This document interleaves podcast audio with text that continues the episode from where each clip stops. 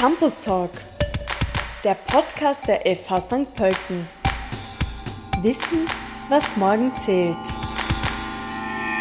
Wie wirkt sich die Pandemie auf unsere Jugendlichen aus? Psychiatrische und therapeutische Angebote für Jugendliche platzen derzeit aus allen Nähten.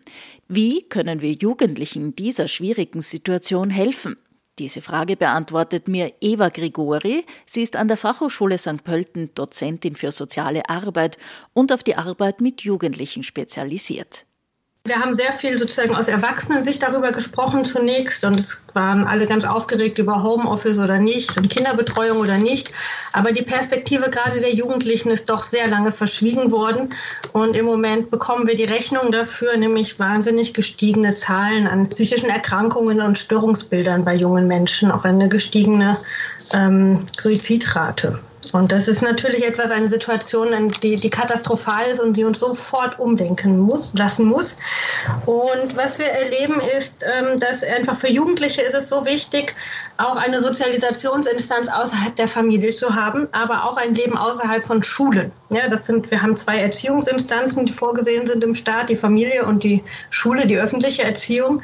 Aber gerade das dazwischen, die Freiheit, das sich ausprobieren, das auch mal ähm, auf die, ich sag's mal, ich sage es lapidar, auf die, auf die Goschen fallen, ähm, und zu einer Person außerhalb von erwachsener Beobachtung zu werden, das wurde regelrecht verunmöglicht. Und junge Menschen sind noch mehr als Erwachsene in der Lage, sich wirklich mit sehr vielen Situationen zu arrangieren. Ja?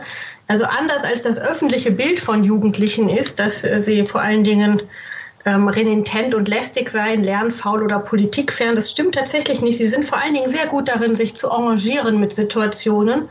Ähm, und das heißt aber nicht, dass es ihnen damit gut geht. Ja, sie haben sozusagen keine Lobby, es, ist, es gibt keine Demos, wo Jugendliche gemeinsam auf die Straße gehen und sagen, hallo, wir sind auch da, wir wollen Freiräume, sondern sie bekommen permanent gesagt, sie müssen sich anpassen, sie müssen sich ducken. Wenn sie mal ein guter Erwachsener sein wollen, dann sollen sie bitte bloß ordentlich reden. Und ich denke, da haben wir zu wenig hingeschaut und zu wenig Verständnis gehabt.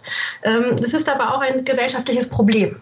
Also wir neigen generell dazu, Jugendliche so ein bisschen abzuschieben und zu ignorieren. Die sind noch keine Erwachsenen, aber auch keine Kinder mehr. Kinder werden so ein bisschen gelesen als das sind die Armen, die muss man schützen und so weiter. Die werden natürlich auch dadurch entmündigt gewissermaßen.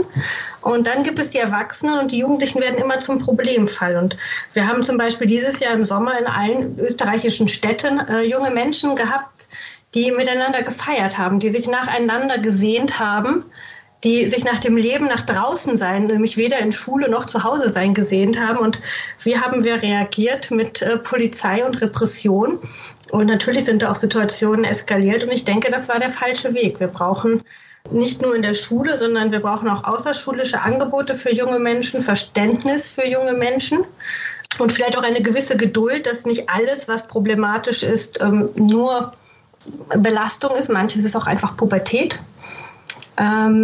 Und einfach ein Verständnis dafür, dass sie vielleicht die Dinge als zukünftige Erwachsene anders angehen als wir und das aber auch dürfen und müssen und wir von ihnen auch sehr viel über die Zukunft unseres, äh, unserer Welt und unserer Gesellschaft lernen können. Denn die sind diejenigen, die sie gestalten werden und ähm, wir lassen sie jedoch nicht. Mhm. Du hast schon kurz angesprochen, Jugendliche werden jetzt auch instrumentalisiert. Äh, sollen sie jetzt in die Schule gehen oder nicht? Gerade bei den Jugendlichen gehen die Infektionszahlen wieder in die Höhe. Äh, der eine sagt dies, die andere sagt das.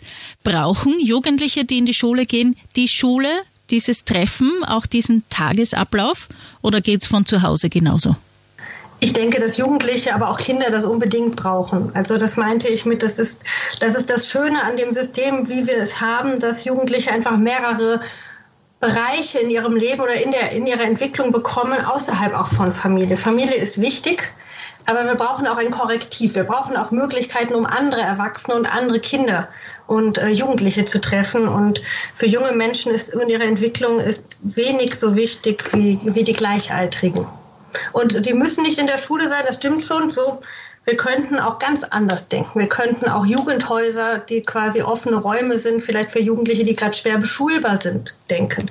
Wir können auch an digitale Jugendarbeit denken, denn für viele junge Menschen war jetzt in der Pandemie die Ausflucht der digitale Raum. Und nicht nur die Ausflucht, das ist auch ihr Alltag, ähm, aber das auch ernster zu nehmen und auch mehr zu bestärken und weniger zu sagen, hey, jetzt mach doch mal das äh, Internet aus. Ja, weil das ist Teil ihrer Identität. Hm.